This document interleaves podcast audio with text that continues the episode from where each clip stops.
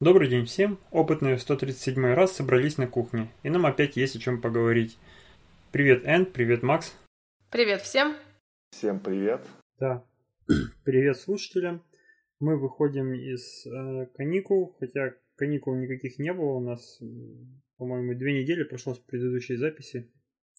Если мы не затянем с монтажом выпуска, то, то соблюдем наш двухнедельный релизный цикл. Так что После майских праздников легко себя заставить, но мы собрались. Ну что, поехали по темам? Итак, первая тема из основных это робот Калибри. Макс, расскажешь, в чем прикол? Да, да, да. У нас было много всяких роботов, каких только не было. И летающие, и ползающие. И плавающие. Да, и плавающие в том числе. Но этот робот у него есть изюминка, я бы сказал. Есть нечто такое, чего нет у других. А, поясню. Американские инженеры разработали орнитоптер. Они его назвали так, этот робот, орнитоптер, который использует в полете крылья, похожие на, э, на, на то, как ведут себя крылья у птицы калибри.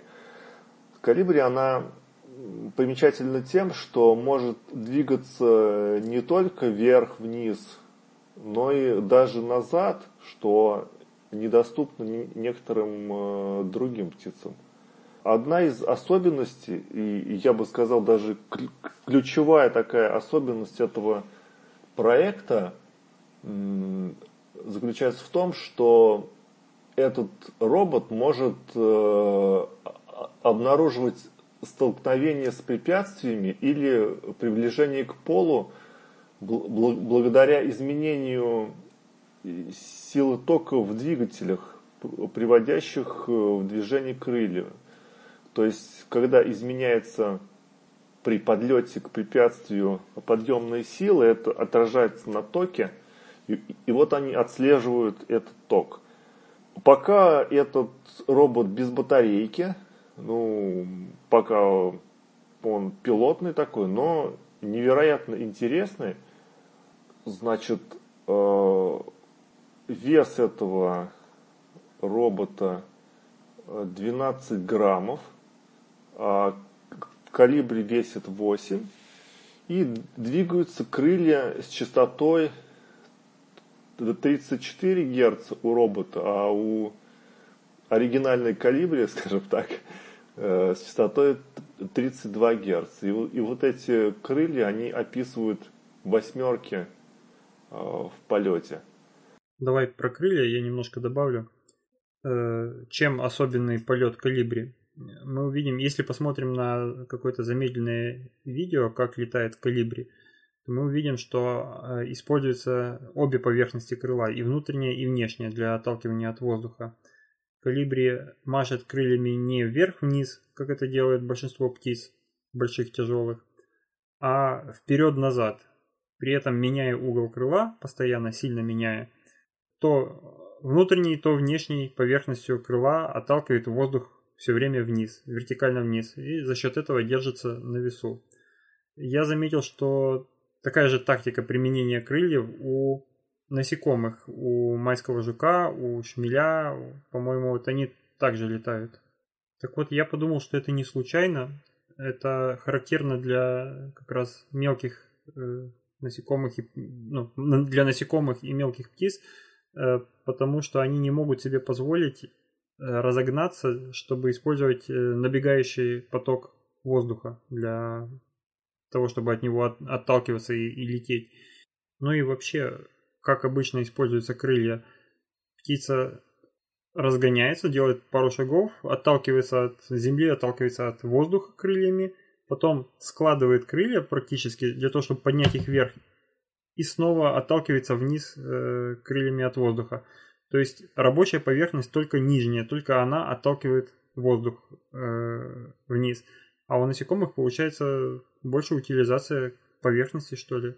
Они в обе стороны, э, оба маха у них используются для того, чтобы отбросить воздух вниз. Это не первый робот, который использует крылья таким образом. Мы уже, по-моему, говорили про какой-то другой летательный аппарат, который тоже также машет крыльями вперед-назад и держится в воздухе. Но до сих пор, как ты сказал, э, он привязан проводками, он не несет на себе аккумуляторов, и эти 12 грамм это без аккумулятора, в то время как 8 грамм у калибри это уже с биологическим его аккумулятором, там все включено. Коллеги, я вот тут, у меня вопрос, я не поняла. Тут написано, что он может сам регулировать как-то высоту в зависимости от того, сколько мощности потребляет мотор. Или я что-то неправильно поняла? Как он может... А я тебе объясню. Вот смотри, для того, чтобы ему зависнуть в воздухе, ему нужно постоянно выбрасывать вниз э, определенное количество воздуха с определенной скоростью. То есть это на его двигателе его крыльев приходит э, какой-то ток постоянно. Угу. И если, допустим, он э, снизится чуть пониже станет э, и приблизится к Земле, то под ним образуется так называемая воздушная подушка, что ли. Ну, воздух, отбрасываемый вниз, он будет э, ударяться в пол, соответственно, и немножко отражаться обратно, немножко рас... сильно рассеиваться по сторонам. Mm. Но тем не менее это будет задерживать воздух, и под ним образуется такое уплотнение из воздуха, э, которое будет помогать ему держаться на весу. Вот. И если у него есть обратная связь, которая настроена по положению, а в статье сказано, что Э, он летал в комнате и на него смотрели камеры, то есть он э, понимал, где он находится. Так вот, стоит просто настроить обратную связь э, регулирования вот этого всего тока на двигателе по положению, и просто естественным образом заметишь, что при приближении вниз к полу все меньше и меньше нужно тратить энергии на все меньше и меньше ток э, нужно подавать на двигателе для того, чтобы зависнуть на, на одном месте. Так это ж круто, если, если у него такая чувствительность. Я немножко не понял, правда, профита от этого, потому что все равно ему нужна, нужен внешний наблюдатель, чтобы ему сообщал его положение, чтобы он понимал, надо ли больше или меньше, иначе он просто э, не сможет опуститься до нужной степени, потому что у него будет дополнительная подъемная сила из-за вот этой воздушной подушки. Но пока так, да, меняя положение его, когда ему приходит команда снаружи там переместиться туда или сюда, там повыше или пониже, наверное, вот было замечено, что для на разной высоте от пола ему нужен э, разный ток на двигателе. Ну, это понятно, в каких-то маленьких диапазонах меняется.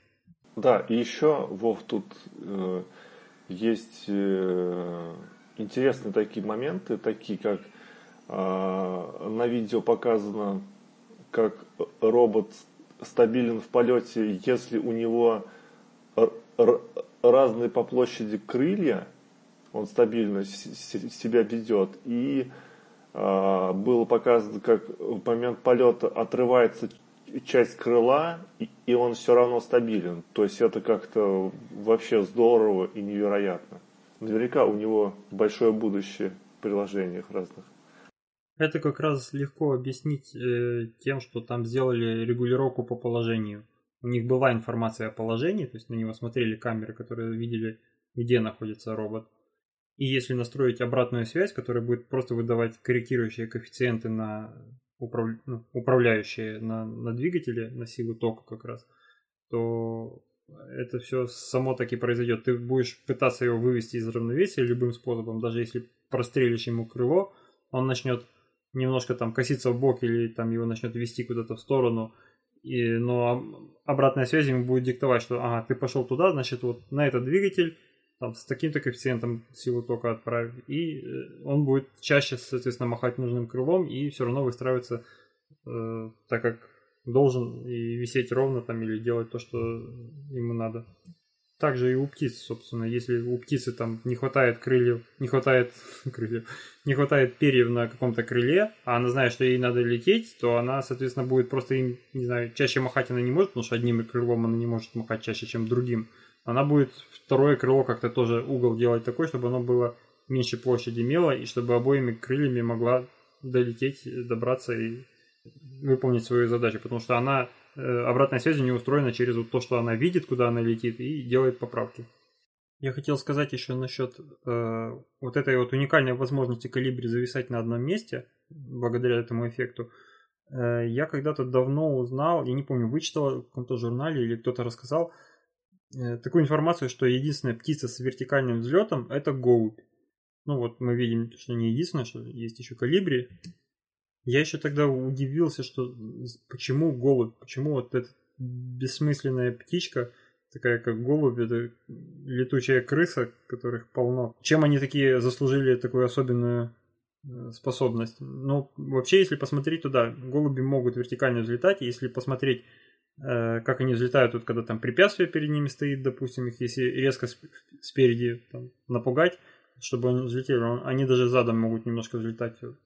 Видно, что они выгибают там вперед грудь, становятся практически вертикально и тоже машут крыльями вперед и назад фактически используют крылья так же, как и калибри, тоже обоими поверхностями крыла машут. Я того, думаю, Вов, что э, наверняка они э, э, допилят этот дрон, увеличат вес, туда сделают батарейку и камеры, и чтобы он был полностью автономный. Только он будет больше и, так, и, такой да, наверняка. я думаю, это возможно, но вряд ли они смогут конкурировать с квадрокоптерами, которые, мне кажется, технически более совершенны уже, чем крылья, э, такие, которыми махать надо. Э, как минимум, потому что, ну, во-первых, они уже лучше изучены, они отбрасывают воздух четко вниз, э, а самое главное, как мне кажется, что у них нету колебательных движений, у них нету задачи разгонять крыло в одну сторону, потом разгонять другую и туда-сюда. Нету никакой такой деформации материалов ни в каком месте в одну в другую сторону, то есть износ меньше, чем тут просто пропеллер раскрутил, и он крутится, только поддавая ему э, энергии как раз на полезную работу, чтобы отбрасывал воздух вниз. Кажется, это стабильнее, лучше, продуманнее. Просто природа не может э, выдумать таких сочленений, в которых можно бесконечно вращаться э, вокруг оси, потому что нужно подводить сосуды, питание, все дела к крылу. Поэтому природа пошла вот таким способом с маханием крыльями. Мы таких ограничений уже не испытываем и, и в этом месте уже более совершенные.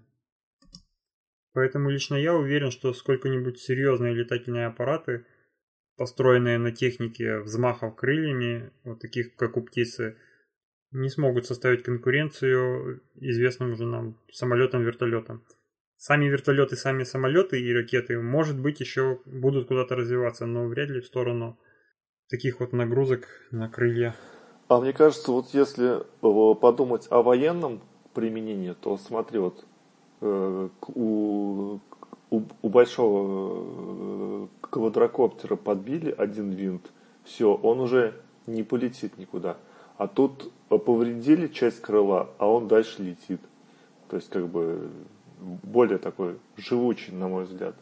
Вот у меня тут еще, еще такой момент интересный. То есть, если у него мощность зависит от высоты, допустим, он же может смотреть, сколько у него осталось, если, допустим, на нем будет аккумулятор, то есть, если у него осталось мало зарядки, он может, допустим, лететь ниже к Земле и потреблять меньше энергии. Как-то так может же еще быть. То есть... Да, ну это по идее возможно. Вряд ли там какая-то серьезная, серьезный выигрыш будет, потому что ему надо довольно низко лететь к Земле, чтобы ощущать этот э, профит от этой воздушной подушки. И вряд ли там он настолько большой профит. То есть, ну, скорее ему будет выгоднее искать попутный ветер. Насколько я знаю, есть большая разница для вертолетов, над чем они летят, над какой поверхностью. Если они зависают низко над э, твердой поверхностью, либо там над песком, водой или над лесом, э, совершенно по-разному энергия тратится, топливо тратится на то, чтобы зависнуть и, и держать позицию. Вот лес как раз э, сильно поглощает, несмотря на то, что ты можешь над самыми верхушками лететь, но воздух сильно проходит сквозь лес. Да, сейчас автоматика на вертолетах э, достигла такого совершенства, что там чуть ли не гвозди забивают э, самим вертолетом, и, зависая в воздухе, и, или там бутылки открывают открывашкой, прикрепленной к шасси, То есть об воздух упирается настолько точно, настолько хорошее там регулирование, что можно делать чудеса. И вот эту сложность по изменению э, скорости пропеллера, там, ну, соответственно, там э, тока на двигатель, либо в случае с вертолетом это топливо, расхода топлива, ее как раз берет на себя автоматика, она все выдерживает, и человеку надо только задавать, э, что он хочет сделать. Я думаю, можно переходить к следующей теме, да? Давай. Давайте. Погнали. Следующая тема у нас про утечку данных. Давайте я расскажу. Благодаря утечке данных стали известны некоторые подробности китайской системы «Умный город». Кажется, мы уже в каком-то выпуске обсуждали китайский подход к системе, к слежению за гражданами. Помните, мы уже э, была новость о том, как журналист проверил на себе, и за 7 минут его обнаружили в городе. За 7 минут после того, как его ориентировка попала в список разыскиваемых. Сюда же все истории про социальный рейтинг – еще не так давно, я где-то, ну, в конце прошлого года, наверное, э, видел статью то ли на Медузе, то ли на Медиуме где-то про социальный, про тестирование социального рейтинга, так называемого, э, в Китае. Это делается на выделенной отдельной территории, то есть не на территории всей страны. И там как раз поселение уйгуров такой народности. И, и статья была насыщена тем, как за ними следят, их возмущениями, и этот социальный рейтинг, он должен высчитываться на основании всех данных, которые, э, до которых могут дотянуться э, власти. А это все данные с камер, с улиц, где все камеры умеют распознавать по лицам людей, э, анализировать их действия, данные с магазинов, заправок, все чеки, все парковки, где они были, вот все, все, до чего могут дотянуться, но все должно сливаться в единую систему, которая на основании всего будет делать вывод о том, насколько человек достоин что достоин высокого рейтинга. Потом уже по этому рейтингу сортировать и, соответственно, раздавать плюшки или же там наказывать нарушителей. Понятно, что к этому все идет. Уже сейчас э, кредитный скоринг вычисляется на основании разных данных о людях, но сейчас данные, данных намного меньше для принятия решений. И когда внедрят эту систему, а я считаю, что рано или поздно она будет внедрена и, и в Китае, и у нас, и и везде. Но когда внедрят эту систему, то сможем намного более точно э, выдавать решения более правильно. Я Вов это э, перебью себя. Я вспомнил фильм, вот э, старый фильм про будущее. Там как, э, как раз людям какая-то система присваивала рейтинги, и кто-то там с кем-то дружить начинал, зная, зная не, черное, не из черного зеркала. Да, в черном зеркале такое было. Может быть, из черного зеркала, да, да, да. Может быть, это... Это не так далеко. Да, да, да, наверное, оттуда это я спутал. Да, кто-нибудь тебе нахамил, ты ему рейтинг понизил. Но я вот сейчас наброшу, скажу, что я полностью за такую систему. Фу. Потому что, да, нет, ну потому что, смотрите, я почитала, что они там учитывают. Они за что убирают баллы? Вот, допустим, пример. Человек перевозил наркотики, человек э, совершил какое-то преступление, сел, сидел в тюрьме, то есть э, за, за такие дела нет, э, чтобы там вот этот человек, не знаю, нахамил кому-то на улице или не так на кого-то посмотрел. Нет, это за достаточно серьезные вещи. И я хотела бы знать, допустим, что... То есть я хочу быть уверена в том, что никакой бывший педофил не будет работать воспитателем в детском саду. То есть чтобы это все было где-то записано, и чтобы его передвижения контролировались. То есть как, как только он подходит на сколько-то там метров к школе или к какому-то учреждению, чтобы полиция тут же об этом знала, понимаете? То есть у меня угу. такой момент. Ну, смотри, я с тобой тоже полностью согласен. Я тоже такой технократ. Но с одним очень важным условием. Это изначально люди должны доверять владельцу этой системы. То есть изначально люди должны доверять своему правительству во всех его проявлениях. И тогда вот эта вся система по решению судеб, э, система по вычислению рейтинга и, соответственно, запретом какой-то деятельности и, наоборот, там, поощрению какому-то, это будет очень хорошим и очень полезным инструментом в руках правительства, которому мы доверяем. Вот меня, к сожалению, вот такого полного доверия к государству, к где я живу, к милиции э, пока нет. Пока мне кажется, что оно решает свои задачи, которые не всегда мне кажутся правильными, и поэтому отдавать в их руки такой мощный инструмент и сливать им такие данные. Да, да, да, да. Я пока не готов. Надо, чтобы система уже работала. Нет, вот как раз мое мнение, что первично ты сначала должен доверять самому государству, ну, власти, которая будет... Да, я имею в виду, чтобы государственная система уже работала. А, да. Ну, в такой формулировке, да. Сначала, если оно будет и так работать правильно, и не будет сомнений, что э, инструмент может быть использован неправильно в чьих-то корыстных целях, тогда да.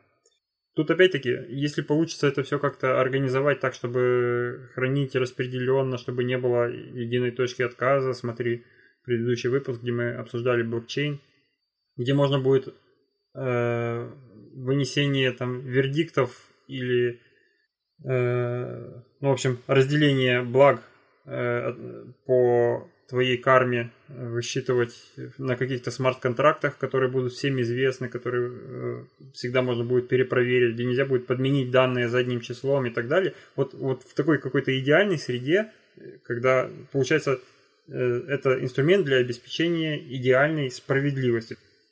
Хотя про справедливость это я загнул, наверное, это уже отдельно можно обсудить философию какую-то, уйти можно.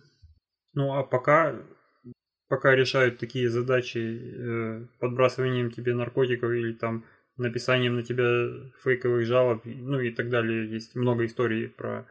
Э, все мы знаем, как это делается заинтересованными людьми, у которых есть власть. Э, вот э, давать им инструмент, чтобы они могли это все еще делать вот настолько хорошо и четко и настолько э, точно подбирать способ устранения людей, это только ухудшит но... ситуацию. Это да, но с другой стороны, понимаешь, если это все, допустим, это будет доступно каждому в формате там read only, то есть ты ничего туда не можешь, э, в принципе, добавлять, то с другой стороны тебе попытаются попытаются, допустим, тебе подбросить наркотики, но при этом видно, что все твои там перемещения по логам там каким-то, что это, в принципе, невозможно, чтобы ты перевозил наркотики в это время, то есть... Ну, в общем, это мы еще не дошли до сути новости.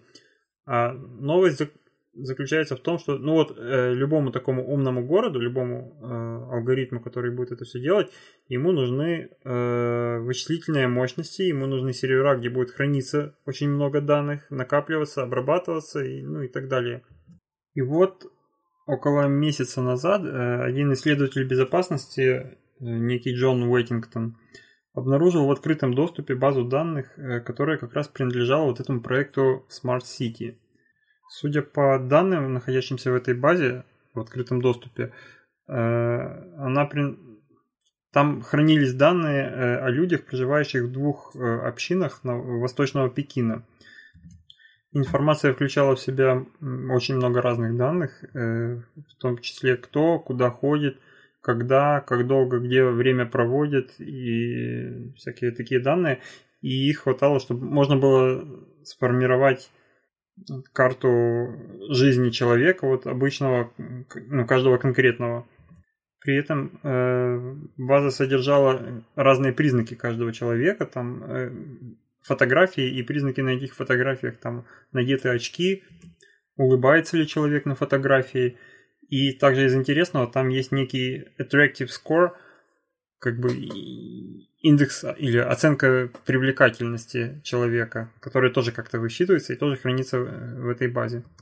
Кроме этого, есть признаки, что там хранятся еще и данные, полученные из милиции, ну или полиции, кто у них там, э, какие-то идентификационные национальные номера людей там же хранятся, э, распознанные э, MAC-адреса их Wi-Fi устройств, которые у них есть, и там айдишники какие-то Bluetooth устройств. В общем, все, что все, чем человек где-то отмечается в, вот, в пространстве в эфире, э, в радиоэфире в том числе, э, все там приписывается к людям и хранится. Плюс система создавала тут написано почему-то алерты, но я так понимаю, это просто вела лог появления людей на радарах, скажем так. То есть если человек где-то засветился, где-то попал на радары всей этой системы, где-то там попал под камеру или провел какую-то транзакцию, и которую это все отслеживал, то просто создавались события, так называемые, в которых было написано кто, что, где, когда, с какими параметрами, там,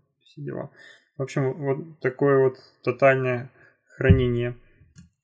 Теперь, если немножко технической информации, э, Джон Уэттингтон, который обнаружил базу данных, он связался с TechCrunch, и попросил их, чтобы те связались с э, владельцами этой базы.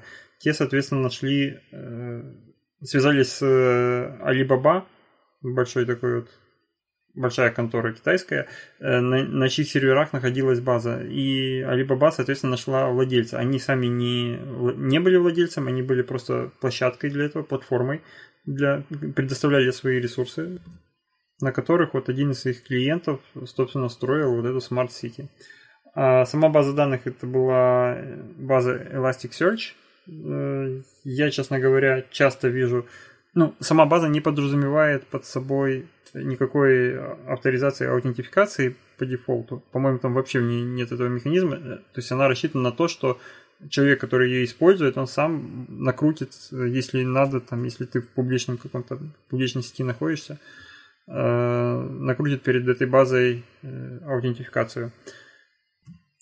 Похожей проблемой очень долго страдали, страдала база данных MongoDB, э, документная база данных, которая до какой-то версии тоже позволяла всем подряд, у кого есть сетевой доступ до нее, ходить, читать, изменять, все подряд делать. Но начиная с какой-то версии у них уже что-то свое появилось. Хотя рассчитывать на на авторизацию э, средствами базы, конечно это несерьезно. Вообще такие вещи должны э, проходить соответственный аудит безопасности. Если ты какая-то довольно-таки крупная компания, у тебя обязательно должны быть э, должна быть экспертиза по созданию таких решений, особенно если у тебя секьюрные данные хранятся, там приватные данные других людей, не дай бог, вот как в этом случае и так далее, ты просто не должен мочь вот такое где-то задеплоить и открытым портом наружу светить, тем более. Вот это все должно делаться в каких-то приватных сетях, быть закрыто кучей всяких механизмов и э, обязательно безопасники какие-то специальные должны проводить аудит и смотреть, чтобы такого не вышло. Не знаю, как у них получилось это вот в таком виде разместить, но я часто часто слышу э, про вот такие вот новости. Есть даже в Телеграме канал какой-то, на который я подписан, который про утечки информации, и там это каждая вторая... В общем, каждая новость это либо открытая наружу Mongo, либо открытый наружу Elasticsearch. Они там, конечно, задним числом публикуют, чтобы нельзя было прям по каналу пойти и себе слить. Там после того, как решат проблему, обычно публикуют но все равно дает представление о том, да, всем, кто что, надо, уже посмотрел. как это обычно происходит. Вот. Есть еще поисковик такой Shodan, который просто смотрит по всему интернету, смотрит на открытые порты, на которых обычно запускаются вот эти базы данных. Круто. И, и смотрит, если там открыто, он тебе дает скачать. Там он порты видеокамер обычных каких-то домашних, э, известных уже производителей, которые там запускают какие-нибудь админки с дефолтными паролями админ-админ, если их никто не меняет и торчит наружу этим портом, тоже никакой безопасности. Нет, вот, вот вы знаете, я вам сейчас скажу, я смотрела передачу про разные приложения для знакомств. И там как-то они высчитывают рейтинг привлекательность. Но я не знаю, это насчет другие люди за это голосуют? Или как-то у них там алгоритм определяет э, привлекательность человека? Тот же Тиндер, у них какие-то там... Э, каждому человеку начисляется какой-то балл, и потом э, они сравнивают людей как-то по баллам. Да, я тоже слышал историю о Тиндере, что они там как-то внутри э, расслаивают общество по слоям, по, по уровням привлекательности, и тебе предлагают только вот твоего уровня тебя, тебе не будут предлагаться люди лучше или хуже, насколько я понимаю, вот как-то так это устроено. Соответственно, есть вообще Лухари People, которые между собой э, предлагаются друг другу. Вот. И есть менее красивые, не знаю, менее привлекательные люди, э, ну, которых, которым не будет предлагаться познакомиться с людьми вот того класса высокого, условно. Это, насколько я помню, то ли скандал был какой-то громкий, то ли даже иск в суд на э, этот Тиндер за такую сегрегацию, которую непонятно как они делают, то ли сами как-то высчитывают, то ли по популярности, по лайкам. Я... В общем, я не помню деталей, но что-то такое было, да, помню, было. Я, кстати, интересно было, что корреспондент этот провел э, эксперимент, то есть он сначала обычную свою фотографию там какую-то послал, ну и так как он был, мягко говоря, не очень симпатичный, ему там одних страшил подсовывали. А потом он пошел к профессиональному фотографу, который там выставил свет, приодел его, подстригли, сделали там какую-то там задумчивую фотографию, и все, и сразу, и сразу, как говорится, поперло. Да-да-да. Здесь, кстати, у меня тоже есть свои размышления по поводу знакомства по фотографиям через те же Тиндеры, Инстаграмы, Фейсбук, я не знаю, какие еще там есть способы у современных людей. Э, кажется, что в большинстве своем у девушек есть, э, во-первых, есть огромный опыт фотографирования с удачных ракурсов, в удачных э, позах, с удачных, в удачных местах и так далее. Потому что они ну, чаще всего так бывает, что вот девушки, э, да, которые фотографируют себя, которые делают селфи, они это делают уже давно, много лет, и выкладывают свои фотки, они видят обратную связь, они сами видят, что получается, вот, и у них такая тренировка. Э, с парнями так пореже выходит почему-то. Какой я нейтральный, а? Вот.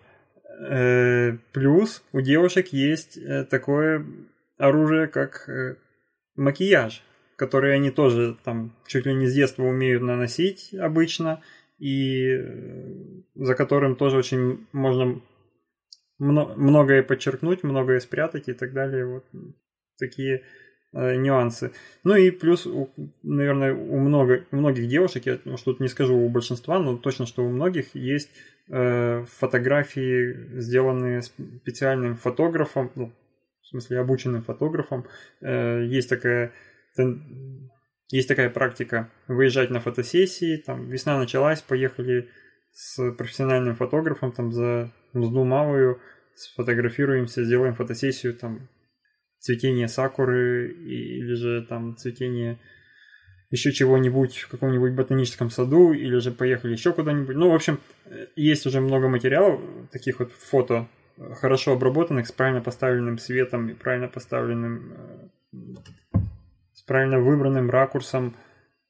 И в итоге получается, что если ты никогда не занимался этим для себя, если ты никогда не делал селфи, э, если у тебя нет твоих фотографий, и последний раз ты фоткался э, на винетку, как я 12 лет назад, по-моему, у меня фотография есть последняя удачная, в которую и то, которую мы делали, стыдно сказать, раз 20, наверное, или 30, чтобы выбрать э, удачную, чтобы можно было в альбом выпускной вставить.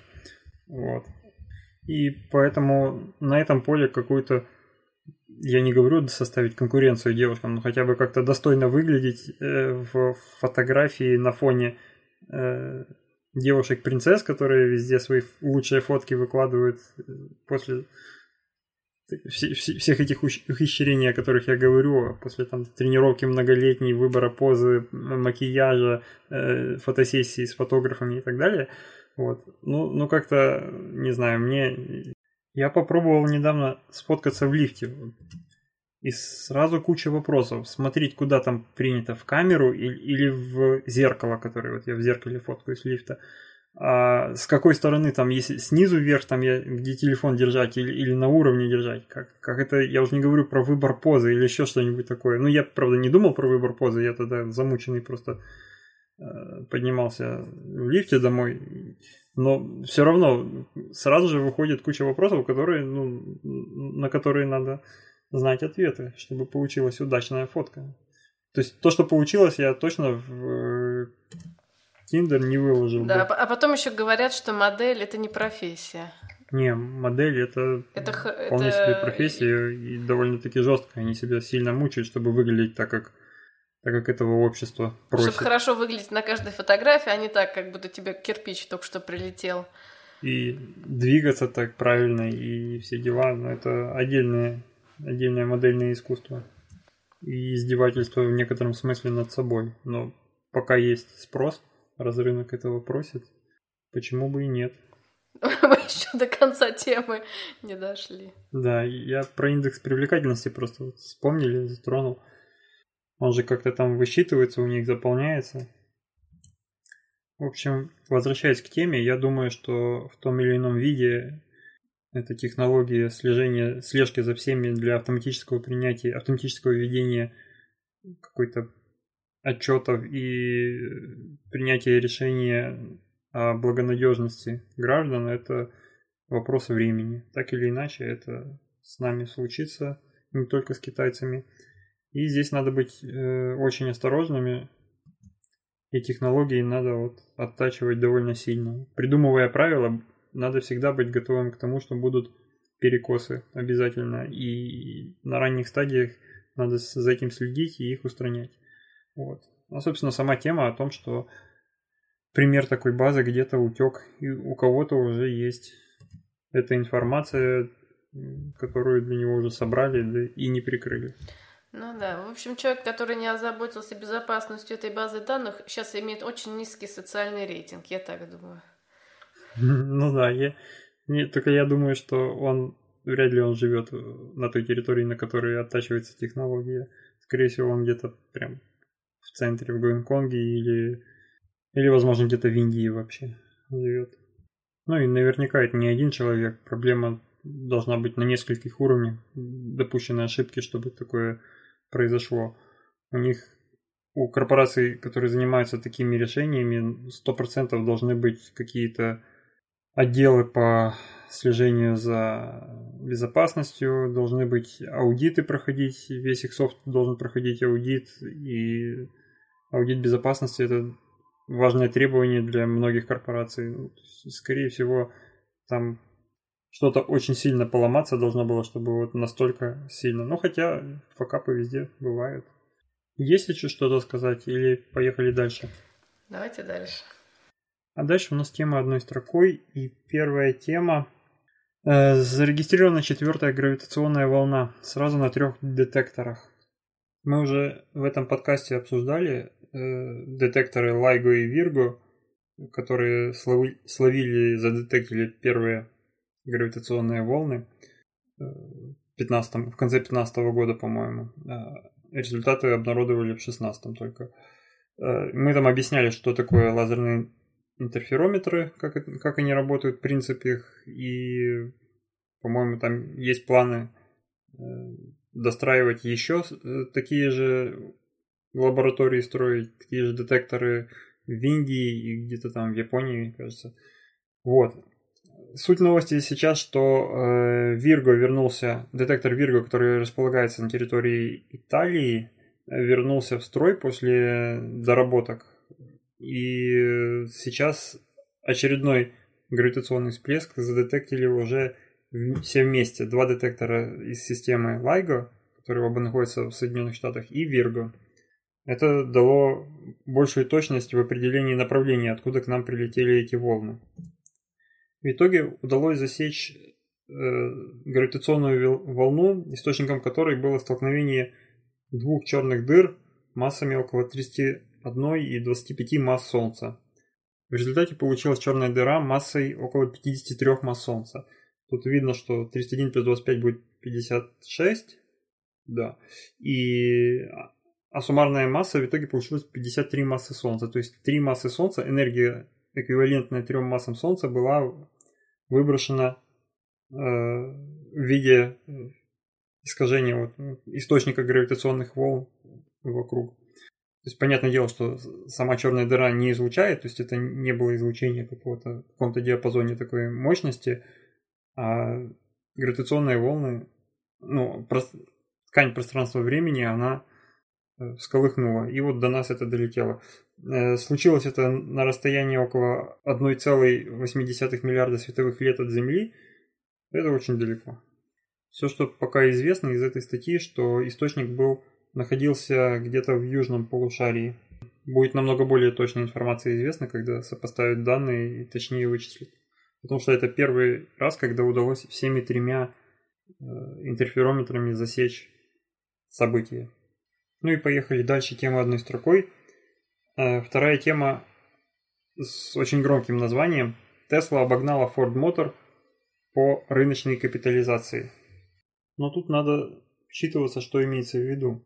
Действительно, рыночная капитализация Теслы достигла 48,2 миллиардов долларов, и это немножко превысило рыночную стоимость Ford Motor.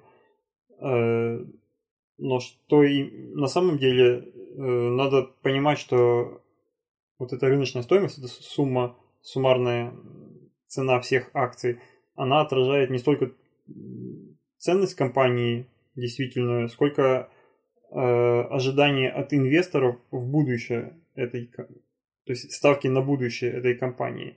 И действительно похоже, что многие инвесторы готовы делать ставку на Tesla, на электромобили в будущем, и поэтому очень высоко оценивают и вкладывают э, с надеждой, что вернется э, им их вклады вернутся с дивидендами. Вот. Хотя по масштабу компаний, по их э, прибыли, по продаже автомобилей, по выручке Tesla на порядке отстает от пока что от Ford Motor. Здесь статье приведены, э, приведены некоторые сравнения этих компаний э, в абсолютных числах. Например, вот выручка за 2016 год у Ford Motor 151 миллиард, у Tesla 7 миллиардов. Вот не знаю, почему 16 взят, это уже давно довольно было. Там по продаже автомобилей тоже э, у Форда э, 236 тысяч автомобилей за 1 март месяц 2017 года, у Теслы 25 тысяч автомобилей, ну, то есть на порядок меньше за целый квартал 2017 года, первый.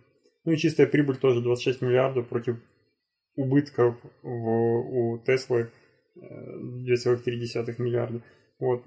В числах можно поковыряться, если зайти в статью. То есть люди ожидают, что популярность автомобилей Tesla будет только расти в ближайшее время, причем взрывной какой-то рост э, предрекают. Но надо помнить, что это может э, оказаться очередным пузырем из-за завышенных ожиданий раздутым. И после этого все резко обесценится, все эти акции. Тоже поживем, увидим. Ну, конечно. чего удивляться, потому что соотношение цены и то, что ты за эту цену получаешь, э, ну, никак не сравнится с... Если, ну, это что, они электромобили сравнивали? Или вообще? А вот не знаю, судя по тому, что написано Ford Motor, имеется в виду вообще вся индустрия Форда. А, понятно. Ну да, когда-то они были, да. Но это Форд это уже давно не тот Форд, который был раньше.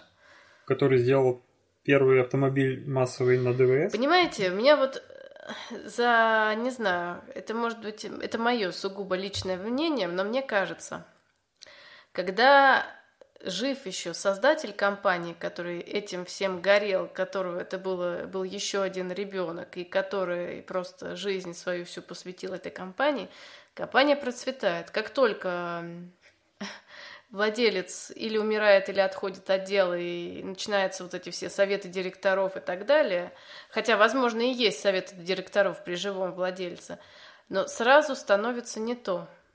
Вот это мое личное мнение. Ты даже не представляешь, насколько я с тобой здесь согласен. Это общая проблема, да, всегда, когда начинается совет директоров, он может вплоть до там отстранить основателя и решая свои проблемы. Да, у основателя компании, у создателя всегда свой интерес в, как ты говоришь, горящие глаза, вот это вот э, рост, развитие и так далее. У совета директоров всегда задача набить карманы, повысить прибыль, не потерять компанию, там, не рисковать, ну, или вот, вот так вот, потому что они вложились набрать побольше денег, что да, потому что, ну, извините, если Илон Маск свои личные деньги вкладывает в свои проекты, это... С одной стороны, совет директоров – это очень мощный инструмент, который был придуман экономикой, там, ну, я не знаю, как он появился, но это очень полезная штука, которая дала возможности очень многим компаниям, в принципе, развиться быстро, набрать большие обороты, получить, соответственно, выгоду, которую обратно вкладывали в развитие, и без этого механизма, без этого инструмента, без такого инструмента во многих случаях было бы невозможно то, что мы в итоге получили, такие успешные компании, взрывный, взрывной рост и так далее. С другой стороны, это всегда надо понимать, что компания перестает принадлежать тебе, если ты там был основателем, и ты теряешь возможность воплощать свои какие-то самые смелые идеи, теряешь возможность, возможно, рисковать даже иногда ради чего-то, потому что ты несешь ответственность за... Тебе просто не дадут этого делать. Вот, например, в Тесле есть такое предложение, называется «пукающая подушка». Но вот какой совет директоров сделал бы это, я даже не знаю. Ну, вы, ну я не знаю, вы, вы знаете такое, то есть э, люди садятся в машину, и ты тихо так нажимаешь вот это приложение и выбираешь сиденье, на котором срабатывает пукающая подушка. Да, из динамиков на, на весь салон, ну, в общем, вы понимаете. То есть, ну, ясно, что человеку просто вот по приколу захотелось сделать такое приложение. Да. Ну, суть этой новости возвращаясь к ней, э, в том, что доверие инвесторов к компании Tesla растет. Ладно, погнали дальше. Третья тема из тем одной строкой. Япония запустила первую ракету. Макс, расскажешь, что там случилось, что за ракета, куда она улетела? Да, скажу, вставлю свои 5 копеек. Ну, для, для меня это оглушительная новость на самом деле, потому что это э, японский стартап, э, компания называется Interstellar Technology Incorporated, э, и эта компания после нескольких неудачных попыток доказала, что в Японии могут создаваться ракеты отечественного производства – это была третья попытка запуска самостоятельно разработанной ракеты после неудач, которые произошли в 17 и 18 годах. Эта компания основана в 2013 году, и, и ее миссия э, и цель это разработка недорогих коммерческих ракет для доставки спутников в космос. А, что тут, какие есть подробности? Ракета была запущена с испытательного полигона на северном острове Хоккайдо и достигла высоты аж 113 километров, после чего упала в Тихий океан. Ну, конечно, это не невозвращаемые ступени здесь, а обычная ракета, но тем не менее это стартап, и то есть мы видим несколько стартапов в США, в Китае, теперь в Японии. То есть э, все, все движется в сторону частных космических компаний, что здорово и, и будоражит сознание. Так что вы, коллеги, как? Радуетесь? Понятно. А там не было описания самой ракеты? Потому что я вот что-то просмотрел статью и не увидел, что за ракета, какая была, какой груз они вынесли на эти 113 километров, или это просто петарда Непонятно. на, Новостей особо нет больших, но я думаю, если покопаться, можно отыскать. Ну, понятно. Но... пока без подробностей, только как факт, что Япония добралась, достала до космоса, 113 километров, это у нас уже выше линии Кармана, 100 километров. Поэтому чекпоинт взят. А, ачивку выдали. С третьего раза у них все-таки получилось это сделать. Что это доказывает? Доказывает ли это вообще что-то? И насколько это можно расценивать как дешевый запуск? И другие подробности. Пока из этой статьи, по крайней мере, рано делать такие выводы. Да. Если что-то будет серьезное, я уверен, что мимо нас ну, не пролетит. Да, у нас это была новость одной строкой, поэтому я как бы не стал уж совсем копать, доложил и доложил, но я думаю, слушатели могут э, поискать Interstellar Technology Incorporated, и там наверняка у них будут подробности, что за ракета, куда она, как, чего. Я думаю, наши слушатели справятся с, за, с задачкой. Ну, поехали дальше. Дальше у нас темы слушателей. Мы перестали делать отдельный пост, в, пост на сайте для сбора тем к следующему выпуску. Там слишком низкая активность. И все, кто хотят порекомендовать тему, призываются к нам в чатик там можно, там можно добавлять тему, что и сделал наш слушатель Евгений. Спасибо ему за темы. Итак, поехали. Первая тема о том, что Плутону снова хотят вернуть звание планеты. Коллеги, вы как-то прониклись этим? У меня, Вов, первое впечатление это... Так, от нас срочным образом убежала Н. Младший научный сотрудник потребовал внимания. Продолжим.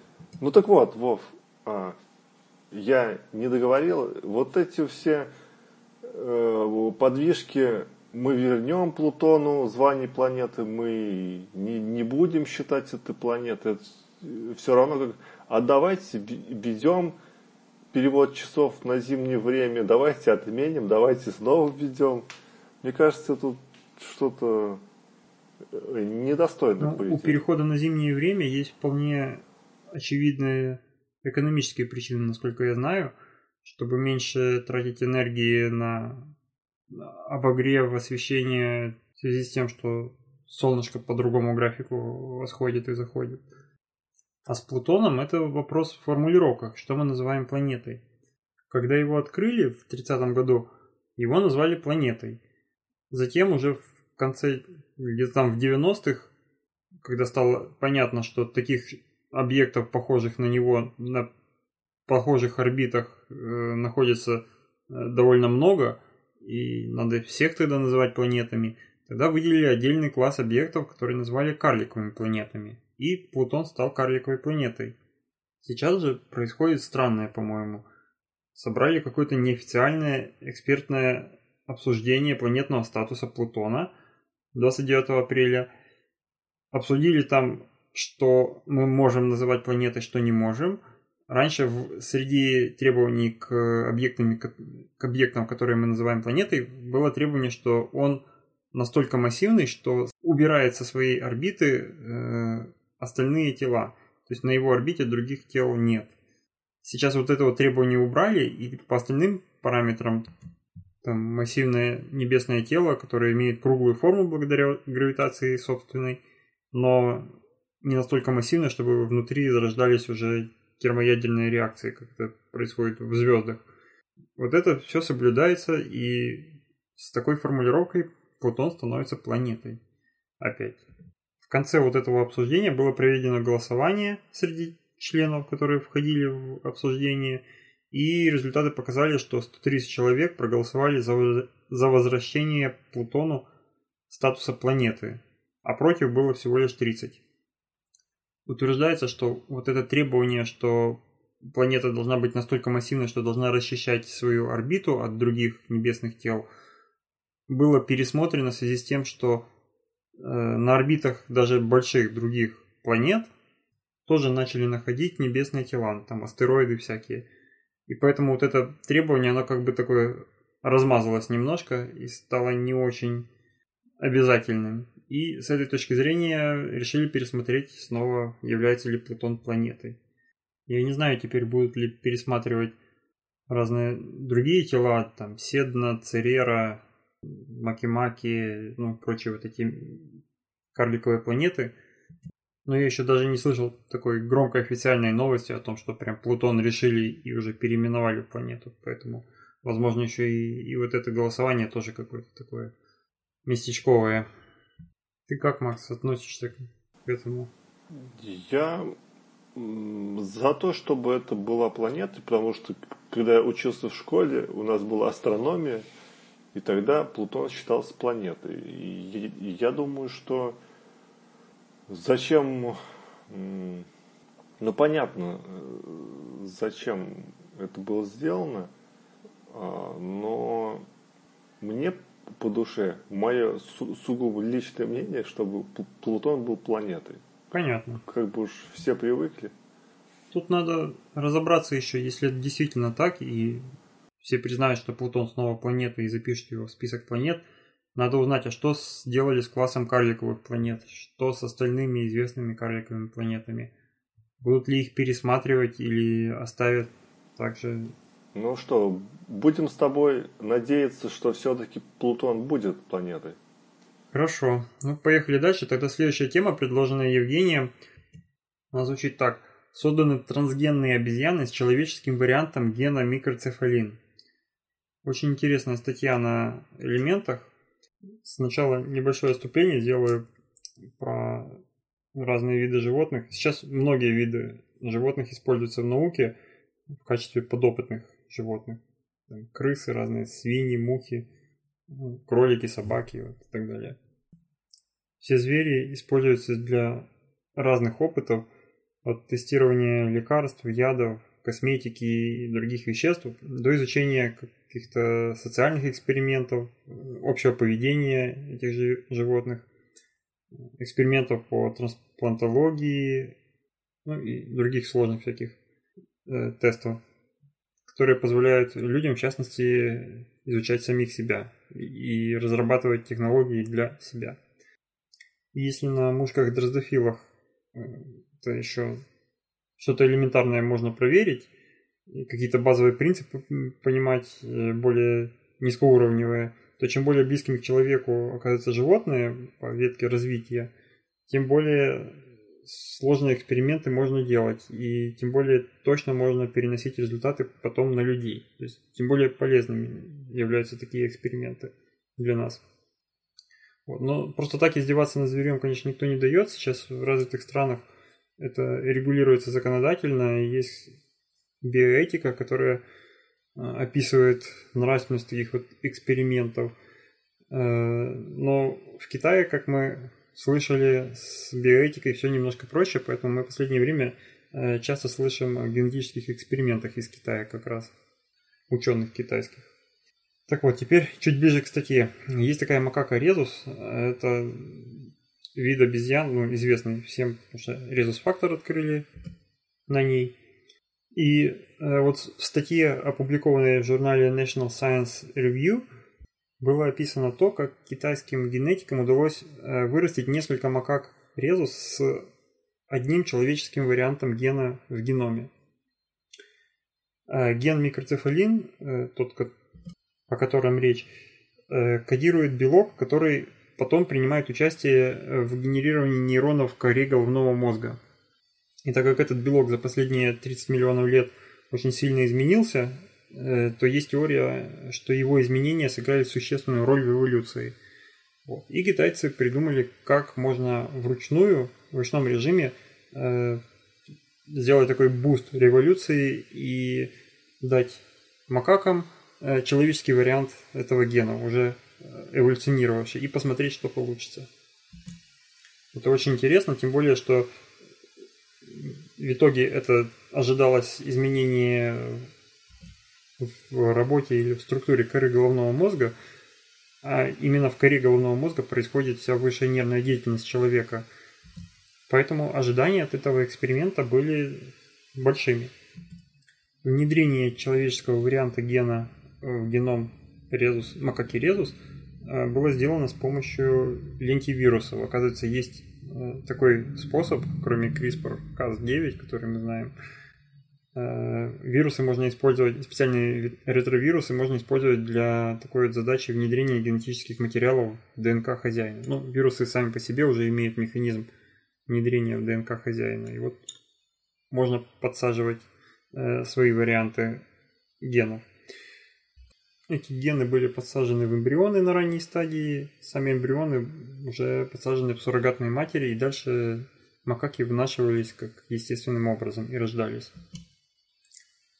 статье написано, что э, в итоге удалось получить 8 трансгенных обезьянок первого поколения, в геном которых строились от 2 до 9 копий человеческого гена микроцефалин.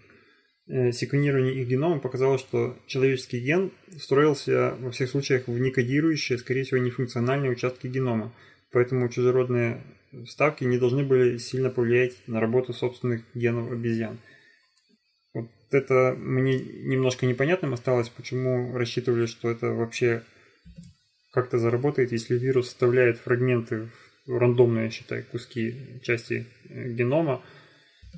Но тем не менее, какое-то влияние это возымело. Да, я забыл сказать, этот эксперимент э, провелся не сейчас, а он проводится последние несколько лет. Вот. Из восьми э, макак две погибли сразу при рождении от недоношенности, еще одна через два с половиной месяца по невыясненным причинам а остальные регулярно с помощью, остальным регулярно с помощью МРТ э, определяли объем коры головного мозга, собственно, то, что интересовало. И кроме этого бы, была контрольная группа макак. Это 6 макак, три из которых э, воспитывались их матерями, а три людьми. Э, чтобы было с чем сравнивать э, наших экспериментальных макак. Плюс еще было э, убито в целях эксперимента 6 других э, макак резус э, на разных стадиях развития, тоже, насколько я понимаю, для сравнения строения мозга. По итогу эксперимента каких-то ключевых различий или какого-то прогресса резкого у этих макак не было замечено. Были небольшие отклонения от общей, от развития головного мозга, а именно коры головного мозга у макак из контрольной группы. В статье есть э, графики, там, которые сравнивают разные параметры по времени, как развивается у макак э, контрольной группы и подопытных. Э, и в частности были замечены небольшие, но статистически значимые изменения в том, что некоторые гены позже активироваться начали, точно так же, как у людей по сравнению с макаками, тоже они активируются позже. Но кардинального изменения какого-то не было, и новых людей мы не вырастили. Здесь мне опять интересно, где грань. Если мы так научимся, разберем геном настолько и сможем настолько это все контролировать, что сможем выращивать точечно человеческие черты в э, обезьяне, когда мы перестанем называть ее обезьяной. А если она сможем сделать обезьяну с человеческим лицом или с когнитивными способностями, как у человека – или там, я не знаю, со строением черепа, как у человека и, и так далее. Сможем ли мы все так же относиться к ним, как к зверям, как к животным, и будут ли распространяться те же правила, что сейчас на животных, или можем ли мы на них эксперименты ставить? Если да, то до какой степени, если нет, то тоже до какой степени мы должны их изменять, чтобы еще имели, чтобы давали себе право над ними ставить эксперименты. В общем, сложный вопрос. А статья, конечно, интересная. Спасибо за наводку. Самому было интересно почитать такую статью. И много можно задуматься э, по поводу вопросов, поднятых в статье. И с другой стороны, если мы сможем э, выращивать э, животных, у которых ровно одна какая-то черта, которая нам интересно будет Э, будет как у человека, и мы не будем считать это, этих животных людьми при этом, и сможем ставить на, над ними эксперименты, то мы сможем э, меньше животных тратить на эксперименты, меньше животных будет страдать, потому что они будут больше похожи на людей, и меньше придется ставить таких экспериментов для точного прогнозирования там, действия того или иного препарата на человека. Ну, то есть мы точечно будем похожесть на человека выращивать в нужном месте, в том, который мы хотим проэкспериментировать. То есть есть э, надежда, что такие эксперименты все-таки дадут э, пользу даже для животных. Мы, они будут меньше страдать в итоге. Ну и из выводов в статье делается вывод, что э, так как мозг больше не стал по сравнению чем у контрольной группы, э, скорее всего, повлияло то, что ген не был заменен, ген макаки на ген человека, а просто был добавлен ген человека, и в каких-то случаях он, видимо, проявлял себя, но все-таки там оставался основным ген макаки. Поведение макак тоже никак не поменялось, э, там длина сна тоже не поменялась, э, Э, небольшие изменения были замечены только в тестах на кратковременную память, которая немножко улучшилась э, по сравнению с контрольной группой, опять-таки. И скорость принятия решений у них тоже стала выше.